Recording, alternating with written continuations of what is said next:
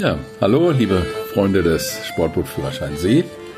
Äh, hier sind mal wieder Katrin und Thomas von segeln-minimal.de in unserer Reihe Sportbootführerschein See. Wir lesen euch die Fragen vor und beantworten sie gleich und erklären auch ein bisschen was dazu. Und da sind wir jetzt mittlerweile schon beim Fragebogen 12, Teil 2 angelangt. Und wie immer, einer liest vor, der andere beantwortet und ich fange mal an mit der Frage 162. Welche Bedeutung hat folgendes Schallsignal? Haben wir einen langen, vier kurze, einen langen, vier kurze Töne. Also der lange ist halt ein Minus, die kurzen Töne sind Punkte da abgebildet. Und da ist die richtige Antwort, das ist das allgemeine Gefahr- und Warnsignal. Ja, von unserem Hörer Michael haben wir dazu auch eine Eselsbrücke gelernt. Ähm, zwar beschreibt er das so, man kann sich das merken mit Es besteht Gefahr, es besteht Gefahr. Ja, also über so Rückmeldungen, wie man sich was merken kann, freuen wir uns immer. Und ja, so kann man sich das gut merken. Allgemeines Gefahr- und Warnsignal. Die Frage 165. Wie haben sich Fahrzeuge zu verhalten, die in ein Fahrwasser einlaufen, ein Fahrwasser queren, im Fahrwasser drehen oder ihre Anker- und Liegeplätze verlassen? Antwort. Sie haben die Vorfahrt der dem Fahrwasserverlauf folgenden Fahrzeuge zu beachten. Ja, alle Fahrzeuge, die da in der Frage vorkommen, die folgen dem Fahrwasserverlauf halt nicht, weil sie gerade einlaufen, rausfahren, queren, drehen oder so weiter. Das heißt, ähm, tun andere Dinge. Ähm, so, so, ein Fahrwasser ist ja meistens in, in engen, engen Teilen, wo es rechts und links flach wird oder wo es Ufer ist, wo irgendwo aus irgendwelchen Gründen halt äh, der Platz beengt ist. Das heißt, wer da durch das Fahrwasser fährt, der hat wahrscheinlich auch kaum eine Chance, irgendwie auszuweichen, sondern der fährt durchs Fahrwasser und der hat Vorfahrt. Übrigens nur beim Fahrwasser gilt da an der Stelle Vorfahrt. Und ähm, alle, die jetzt andere Dinge tun und nicht dem Fahrwasser folgen, die müssen natürlich dann die Vorfahrt der Fahrzeuge, die im Fahrwasser sind, äh, beachten. Ja, da es gibt noch eine Frage, da müsste man vielleicht mal einmal, oder eine Antwort, da muss man vielleicht noch mal einmal drauf eingehen. Sie haben Ihr Manöver so durchzuführen, dass andere Fahrzeuge nicht behindert werden. Das hört sich ja auch erstmal gar nicht so verkehrt an. Aber es können ja auch mehrere Fahrzeuge das Fahrwasser queren und die weichen untereinander dann halt nach, äh, nach der KVR aus. Das heißt, da, das kann man nicht generell sagen, dass die nicht andere behindern sollen, sondern vielleicht haben sie ja Vorfahrt, wenn sie das Fahrwasser queren. Beziehungsweise äh, nicht Vorfahrt, sondern da heißt es ja, dass sie ähm, kurshaltepflichtig sind und der andere ist ausweichpflichtig. Also nochmal zusammengefasst, Vorfahrt gibt's nur im Fahrwasser, sonst gibt's äh, Kurshalte oder, oder äh, Ausweichpflicht. Und wer im Fahrwasser, im Fahrwasserverlauf vor, der hat Vorfahrt allen gegenüber, die irgendwelche anderen Dinge im Fahrwasser machen. Da kommen wir zur Frage 108. Welches Fahrzeug muss diese Lichter führen? Ja, da haben wir wieder so ein Bild, ein typisches Bild mit dem Schiff drauf, dunkel. Äh, das heißt, wir sind hier in der Nacht. Das hat die Positionslaternen, hinten weiß, rechts äh, grün, links rot. Hat äh, zwei Toplichter, eins vorne, eins hinten. Und es hat zusätzlich noch drei rote Lichter übereinander auf der einen Seite. Ja, und das ist ein tiefgangbehindertes Fahrzeug von 50 Meter mehr Länge in Fahrt. Ja, das Wichtigste eben, ähm, das Fahrzeug hat drei rote Lichter übereinander gesetzt, also es ist tiefgangbehindert, damit hat man die Aufgabe gelöst. Ähm, aber vielleicht kurz zu den anderen Lichter, also das Fahrzeug hat zwei Toplichter gesetzt, damit ist es wahrscheinlich länger als 50 Meter. Und die Seitenlichter und das Hecklicht leuchten. Also ist das Fahrzeug in Fahrt. Äh, wo wir schon dabei sind, kleiner Einschub, wie war das mit Infahrt und Infahrt mit Fahrt durchs Wasser? Also sobald ein Schiff nicht irgendwo festgemacht ist oder auf Grund sitzt, ist das in Fahrt. Und sobald das in Fahrt ist, muss es in der Regel die Positionslichter führen, also so ein normales Schiff. Also wenn, wenn wir einfach so rumtreiben, was weiß ich, wir werfen die Angel raus mit unserem Segelboot, dann müssen wir die Positionslichter setzen. Ja. Weil wir dann in Fahrt sind.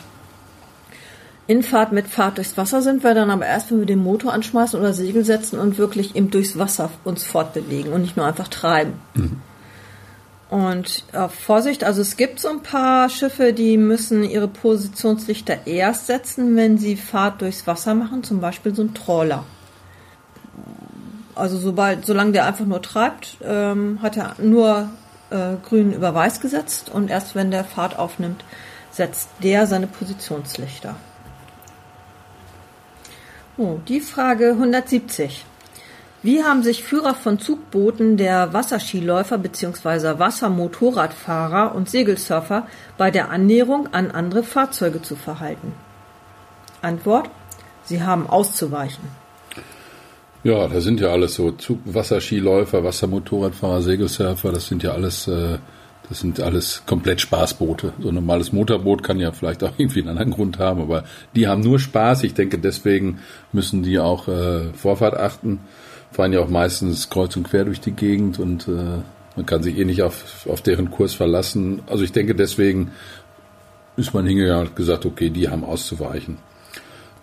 Wir, wir dürfen sie nicht übermahnen, also müssen mhm. wir trotzdem ein bisschen aufpassen. Oft sind das ja auch vielleicht äh, gerade bei Segelsurfern sind es ja auch Leute, die es wahrscheinlich gar nicht wissen, die, die einfach auf so ein Surfbrett steigen und losfahren. Also ja, oder wenn ich mich an meine Anfänger erinnere, die es auch nicht besser können, dann bist du froh, ja. wenn du überhaupt fährst. Ja, genau.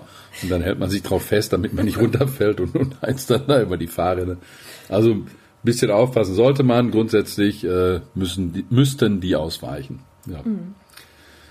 Da sind wir bei der Frage 176. Welche Bedeutung hat folgendes äh, Tafelzeichen? Ja, da haben wir eine ein quadratische Tafel, außen ein roter Rand und in der Mitte steht dann schwarz auf weiß eine 12. Ja, und die Antwort ist dann, äh, die richtige Antwort an der Stelle ist die Geschwindigkeit durch das Wasser in Kilometer pro Stunde auf dem Nord-Ostsee-Kanal äh, über Grund in Kilometer pro Stunde, die nicht überschritten werden darf. Ja, also Achtung, ähm, die Geschwindigkeit ist auf den Tafeln immer in Kilometer pro Stunde angegeben, nicht etwa in Knoten. Und wenn man so eine Abstandtafel hat, ne, wo man Abstand halten muss von irgendwas, dann ist der Abstand in Metern angegeben und nicht etwa in Seemeilen. Das muss man sich halt einmal merken. Ne? Ja. Hat wohl keinen Seebär erfunden, sondern eine Landratte. Aber Abstand in Seemeilen, das wäre dann, was weiß ich, meistens das ja so an der, an der Kante irgendwo ja, im Kanal, zwölf Meter, das wäre dann 0,00, okay, keine Ahnung. Das geht wahrscheinlich auch. Aber bei der Geschwindigkeit ist das schon tricky, finde ja. ich. Na, man muss es ja nur wissen. Dann die Frage 188. Welche Bedeutung hat folgendes Schallsignal? Das Schallsignal ist abgebildet mit dreimal lang, Pause, dreimal lang. Und das bedeutet Sperrung der Seeschifffahrtsstraße, Weiterfahrt verboten. Ja, hier sind wir wieder beim Lernen. Das müsst ihr einfach lernen. Oder, also wenn einer von euch da eine passende Eselsbrücke zu hat, dann schreibt uns das gerne auch, äh, wie der Hörer Michael bei, bei äh, Es besteht Gefahr. Und zwar geht es am besten unter funkspruch funkspruch.segel-minimal.de. Wir würden es dann in der nächsten Folge auf jeden Fall mit einbauen. Vielleicht als kleiner Tipp dafür bei uns, also wir haben immer dieses kleine Yachtbordbuch äh, dabei. Das heißt, wenn wir so, eine, so, ein, so ein Schallsignal hören würden, würden wir dann einmal kurz runtergehen, das gucken, nachgucken, mhm. bis wir es irgendwann mal auswendig können. Äh, das ist so ein kleines Büchchen, das kann man mal toll mitnehmen, vielleicht als kleiner Tipp. Mhm. So, die Frage 199. Welche Kennung und Farbe haben die Feuer der Leuchttonnen an der Backbordseite des Fahrwassers? Ja, das sind rote Blitzfeuer, Funkelfeuer oder unterbrochene Feuer in Gruppen. Ja, es gibt wie immer vier Antworten, von denen eine richtig ist. Und alle Antworten fangen an mit rotes Blitzfeuer, Funkelfeuer. Und dann gibt es auch verschiedene Alternativen zur Auswahl, aber richtig ist unterbrochenes Feuer in Gruppen. Also auf jeden Fall ähm, blinkt so ein, so ein Fahrwassertonne. Falsch ist nämlich Festfeuer. Also Festfeuer könnte man wahrscheinlich zu leicht verwechseln mit Hafeneinfahrten oder in den Positionslichtern von Schiffen, die so rumfahren. Deswegen ist es gut, wenn, wenn so eine Fahrwassertonne blinkt, denke ich mal. Und schnelles Funkelfeuer ist wäre auch unpraktisch, das sieht man wahrscheinlich zu schlecht, ne? Das ist jedenfalls auch falsch. Und Blinkfeuer ist auch falsch, da weiß ich aber nicht warum. Und jedenfalls ist das praktisch, dass nicht alle Tonnen gleich leuchten an der Stelle mal. Weil also wenn man so ein langes Fahrwasser hat, und die würden alle gleich blinken, die Tonnen, dann wüsste man nicht, an welcher Tonne man jetzt gerade ist. Und weil die aber alle unterschiedlich blinken, kann man dann schön sich die Kennung eben angucken von der Tonne, wo man gerade ist und dann in der Seekarte nachgucken. Und ähm, ja, ich habe das mal rausgesucht bei uns in der Kieler Förde. Da ist das zum Beispiel so, dass sich die erste rote Tonne vor Wentorf, die, das ist eine Quick, also so ein Funkelfeuer. Und die nächste Tonne Kiel einwärts, das ist die Tonne 4, die hat dann OC2R 9S, also OC für Occulting oder unterbrochenes Feuer. Dann die Anzahl der Wiederholungen in Klammern, das ist also zweimal, wird dieses Feuer unterbrochen, also es leuchtet rot, ist dann aber zweimal dunkel. Und als nächstes kommt dann die äh, Wiederholungsdauer, also die Wiederkehr. Also alle neun Sekunden geht das Feuer zweimal aus. Und ähm, dann die Tonne 6, das ist eine Glockentonne. Die finde ich besonders nett. Wenn, wenn ein bisschen Welle ist, dann glockt die auch noch vor sich hin. Ganz gemütlich. Und die hat die Kennung äh, FLR4S, also ein Blitzfeuer, Flash, alle vier Sekunden. Ja, die ist vor, vor, ähm, vor Labö. Ja, vor Labö, da glockt diese vor sich Die bimmelt so schön. Als wir ja. das erstmal gehört haben, haben wir erstmal gesucht, woher das genau. Bimmeln kommt. ja, also das ist ganz praktisch wenn, im Langfahrwasser. Da leuchten die wirklich alle unterschiedlich und das kann man sich schön angucken in meiner Karte dann im Vergleichen, ob man die Kennung erkennt. So, dann die nächste Frage ist die 205. Welche Bedeutung hat das Feuer einer Leuchttonne mit folgender Kennung? Und hier sind äh, zwei dunkle Bänder mit jeweils drei Lichtzeichen. Dann ist es dunkel wieder drei Lichtzeichen und das können entweder Blink oder Blitz, Blitze sein. Also dreimal leuchten. Was ist das für eine Tonne? Die Antwort: Kennzeichnung einer allgemeinen Gefahrenstelle, die östlich zu passieren ist. Ja, da sind wir, glaube ich, schon öfter mal drauf eingegangen. Ähm, gerade bei diesen allgemeinen Gefahrenstellen, die, die Kennzeichnung, die Tonnen. Ähm, da muss man sich einfach an die Uhr halten. Da ist man Ost äh, sind es dreimal, im Süden sind es sechsmal, im Westen neunmal und im Norden unendlich mal, weil man zwölfmal wahrscheinlich da nicht so schnell zählen kann. Das ist dann eher ein bisschen schwierig. Äh, kleine Besonderheit im Süden, das blinkt sechsmal und dann gibt's äh, dann gibt's einmal ähm, was ist das? Ein langes. Langes, Langblink oder? Langblink, genau. Langblink, genau. Gibt es dann einmal. Also der, der blinkt sechsmal kurz und einmal lang und dann hat er eine Pause und dann wieder sechsmal kurz, einmal lang Pause. Das heißt, einfach die Uhr vor Augen halten, drei, sechs, neun und endlos. Ja, die 219. Welcher Abstand sollte gemäß den zehn goldenen Regeln für das Verhalten von Wassersportlern mindestens zu Liegeplätzen von Seehunden und zu Vogelansammlungen eingehalten werden? Das ist die Antwort 300 bis 500 Meter. Ja, das ist der weiteste genannte Abstand in den, in den ähm, vorgeschlagenen Antworten und der ist hier richtig.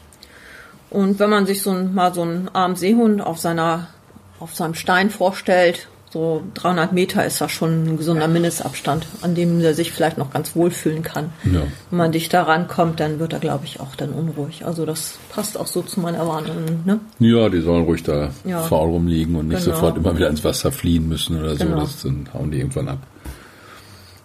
Gut, dann die 192. Welche Bedeutung hat folgendes Schifffahrtszeichen? Und dazu gibt es ein Bild mit einem Besen und einem Bäumchen. Der Besen ist eben also so in den Boden aufrecht gesteckt und ist oben geöffnet und das Bäumchen steht halt also vor sich hin. Antwort, die Backbordseite eines Fahrwassers, des Fahrwassers. Genau. Ja, Backbord ist ja, Backbord ist stumpf, Steuerbord ist, ist, äh, ist spitz, die, die, die Topzeichen, wenn man Tonnen hat. Hier sind wir bei, bei, bei Pricken oder Besen, meist irgendwie in, im, äh, im Tienrevier oder ja, irgendwo, wo, wo, wo nicht so viel los ist. Also eher so kleinere Fahrwasser, denke ich. Ähm, ja, und so ein Besen, wir haben ja einen Besen, auf der einen Seite wird der, wird der zusammengebunden, auf der anderen Seite ist er locker und auf der Seite, wo er zusammengebunden ist, wenn die unten ist und das Lockere nach oben, dann ist er halt oben stumpf, ist er Backbord. Und wenn das Lockere unten ist und das zusammengebundene oben, dann ist er oben spitz, dann ist es, äh, dann ist es Steuerbord. Das andere ist die, die, diese Pricke da, dieses Bäumchen, das sind, glaube ich, meist Birkenbäumchen. Und ähm, wenn die oben halt ihre Äste hat, dann, ähm, dann ist es auch stumpf und dann ist es halt auch äh, die Backbordseite. Ja, Katrin sucht gerade, die ist nämlich schon mal. ja, ich hatte einmal so ein Erlebnis mit, mit so einem Priggenweg irgendwie, aber ich weiß gar nicht mehr, wo das war, wie das da hieß. Das war auf jeden Fall im kleinen Belt. Im kleinen Belt irgendwo, das war meine erste Tour nur mit den, ich mit den, meinen Jungs, mit damals noch mit der Delanta. Und da wollten wir in so einen kleinen Hafen rein, der in so einem, ja, in so einem verschlammten, in so einer verschlammten Bucht war. Und die hatten im Priggen vor dem, vor der Hafeneinfahrt ausgebracht. Und die standen jetzt da so wild rum. Und wir haben einfach nicht gepeilt, wo denn da der Weg losgeht. Ne? Also die standen für uns gefühlt einfach völlig unordentlich da rum. Und wir haben uns dann rangeschlichen an die Hafeneinfahrt und sind dann eben auch schön aufgelaufen. Ganz langsam, wir sind dann auch sofort wieder rückwärts rausgekommen und haben dann beim rückwärts rausfahren ist, hat sich das uns endlich erschlossen, wie denn da der Weg ging, geht und dann sind wir da auch heil reingekommen. Ich glaube, wir hätten vorher in der Karte besser gucken sollen, wo der Weg anfängt, weil wenn man so also, seitlich auf so einen Briggenweg schaut, der krumm ist, dann, ist es dann hat schwer, man verloren. Ja. Dann sieht man wirklich nicht, wie sich, wie das funktioniert. Ja. Irgendwie. Und wenn man es nicht weiß, haben wir ja schon öfter mal gehabt, irgendwo, dass wir nicht genau wissen, auch nachts, wenn wir irgendwo reinfahren, fahrt ganz langsam. Das ist immer das Beste, da macht man nichts kaputt. Sollen die anderen vorbeifahren, sollen die anderen überholen, wir bleiben schön an der Seite, fahren langsam und machen dann auch nichts kaputt.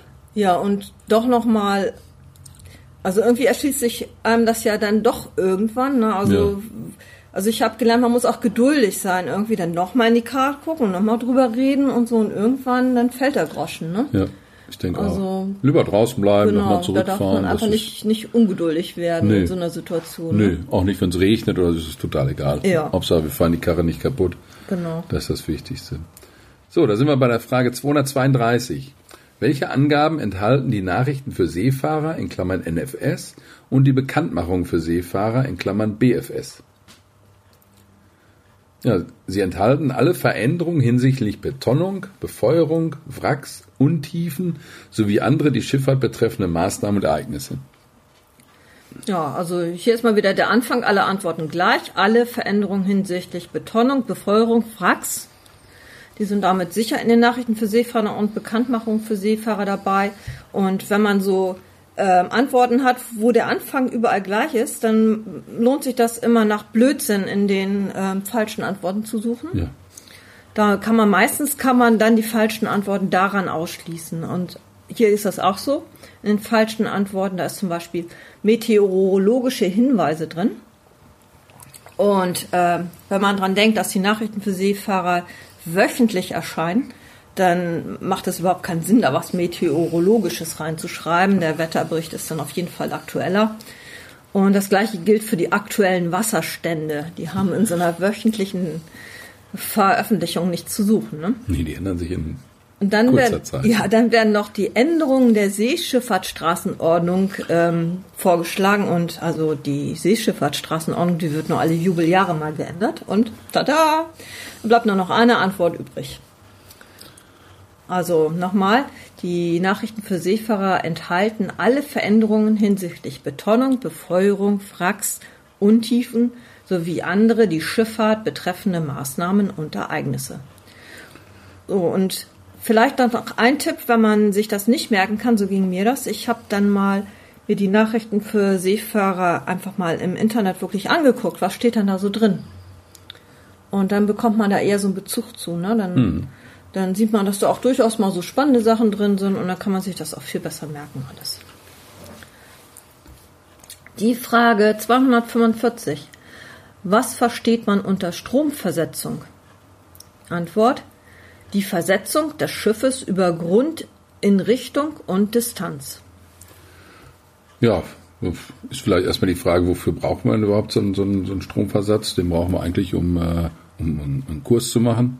Das heißt, wir gucken uns auf der Karte an, wollen von A nach B fahren und ähm, den Kurs setzen wir über Grund und daraus berechnen wir jetzt unseren quasi unseren Magnetkompasskurs.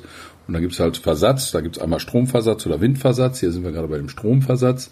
Das heißt, welche Informationen sind für uns jetzt interessant, um, um, ähm, um den Stromversatz mit einzurechnen und dann dementsprechend, sage ich mal, gegen zu, zu steuern. Und das ist ja tatsächlich der Übergrund. Unser Kurs ist Übergrund, den wir gerade festgelegt haben auf der Karte. Und dann wollen wir die Richtung wissen und die Distanz, äh, wie weit er uns, äh, wie weit er uns halt zur Seite versetzt. Also von daher, Da ist richtig äh, Versetzung des Schiffes über Grund in Richtung und Distanz. Da gibt's auch ganz kurz auf die anderen Fragen oder auf die anderen Antworten eingegangen. Da gibt's äh, Versetzung des Schiffes vom Magnetkompasskurs. Das kann ja keiner sagen, wie, wie richtig oder unrichtig der Magnetkompasskurs ist. Ähm, Versetzung des Schiffes durch Wasser in Richtung und Distanz, das ist, haben wir auch nichts von, weil wir, wir haben auf der Karte ja nur als echten Anhaltspunkt den, den, den, den Übergrund und Richtung und Stärke der Meeresströmung. Ja, ist natürlich, äh, ist natürlich richtig, aber wir wollen ja den Versatz für unserem Boot wissen und nicht, wie viel Strömung jetzt dabei ist. Also es kommt ja auch da auf das Unterwasserschiff an, wie, wie stromanfällig das vielleicht ist oder so. Ne? Ja, also vielleicht ganz kurz, Strömung, Achtung, nicht nur in der Nordsee oder, oder in, in Tidengewässern. Ähm, wir bei uns in der Ostsee haben halt auch relativ große oder starke Strömung. Da gibt's im, im kleinen oder im großen Belt oder im, im ja, ähm, Fehmarn-Sund oder Fehmarn-Belt, da gibt's tatsächlich auch relativ viel Strömung. Mhm. Wir hatten da mal so ein, so ein Erlebnis mit unserer Delanta im, im Kleinbelt, ähm, oben bei Mittelfahrt. Da sind wir ähm, mit dem 7 PS Motor, den wir da drin hatten, sind wir voll Gas, kamen wir nicht gegen an und mussten dann wirklich an der an der Strömungskante, also wirklich ziemlich nah am Rand, an, am Ufer mussten wir dann fahren, dass wir überhaupt so ein bisschen vorankamen. Da sind wir irgendwie mit einem Knoten also dann äh, mhm. über Grund weggekommen. Also das äh, Strömung gibt's überall, ein bisschen ja. aufpassen. Und die Dänen, die haben auch eine Strömungsvorhersage auf ihrer Homepage, ne, der beim, wie heißen die? BMI. DMI. DMI, genau, ne? DMI. Beim DMI. Ja. Also es ist auch ganz spannend, dass man dann vorher mal guckt, haben wir denn gerade Strom den Tag, ne? dann kann man sich darauf einstellen, mhm. ob das Sinn macht, da durchzufahren. ja, genau. Äh, vielleicht auch noch da ein Tipp, DMI für, für Wetter äh, im, im, im dänischen Raum oder in der Ostsee.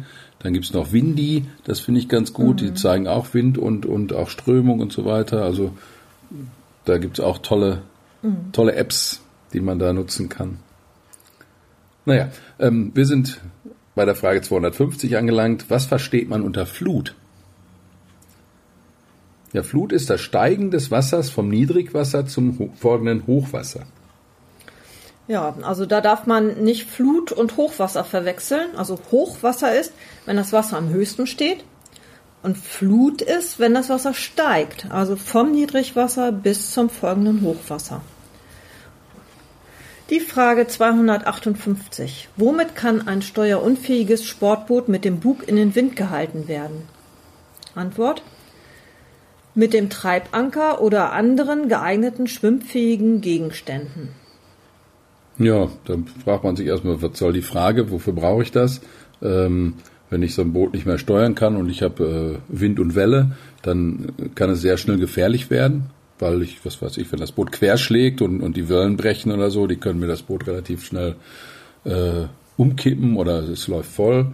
Auch von hinten, wo ich ja oft äh, das, das Cockpit offen habe, könnte, wenn da eine Welle reingeht, äh, dann, dann äh, habe ich halt schn relativ schnell ein echtes Problem. Und, und vorne, der, der Bug ist halt für fürs Schiff ist ja so gebaut, dass der Welle ab kann. Und von daher, ähm, wenn das Boot steuerunfähig wird und ich habe Wind und Welle, dann sehe ich zu, dass ich bei den meisten Booten, dass ich den Bug in, in, in die Welle äh, nehme.